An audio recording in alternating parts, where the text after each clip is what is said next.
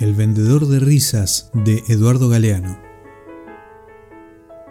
Estoy en la playa de Malibú, en el espigón donde hace medio siglo el detective Philip Marlowe encontró algunos de sus cadáveres. Jack Mills me señala una linda casa, a lo lejos, a lo alto. Allí vivía el hombre que abastecía de risas a Hollywood. Hace 10 años, Jack pasó un tiempo en esa casa cuando el abastecedor de risas decidió marcharse para siempre. La casa estaba toda tapizada de risas. Aquel hombre se había pasado la vida recogiendo risas. Grabador en mano, había recorrido los Estados Unidos de cabo a rabo, al revés y al derecho, en busca de risas, y había logrado reunir la mayor colección del mundo. Había registrado la alegría de los niños jugando y el alboroso gastadito de la gente ya vivida. Tenía risas del norte y del sur, del este y del oeste.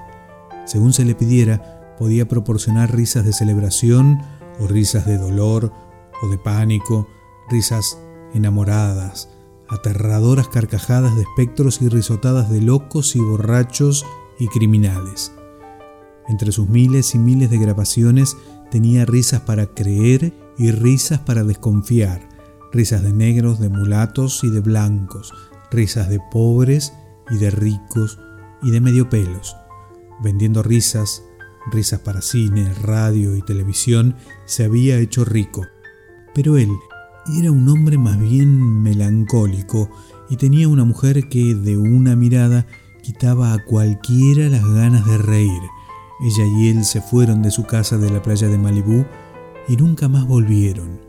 Se fueron huyendo de los mexicanos, porque en California hay cada vez más mexicanos que comen comida picante y tienen la maldita costumbre de reír a las carcajadas. Ahora ellos viven en la isla de Tasmania, que es allá por Australia, pero más lejos. De El libro de los abrazos de Eduardo Galeano, El vendedor de risas.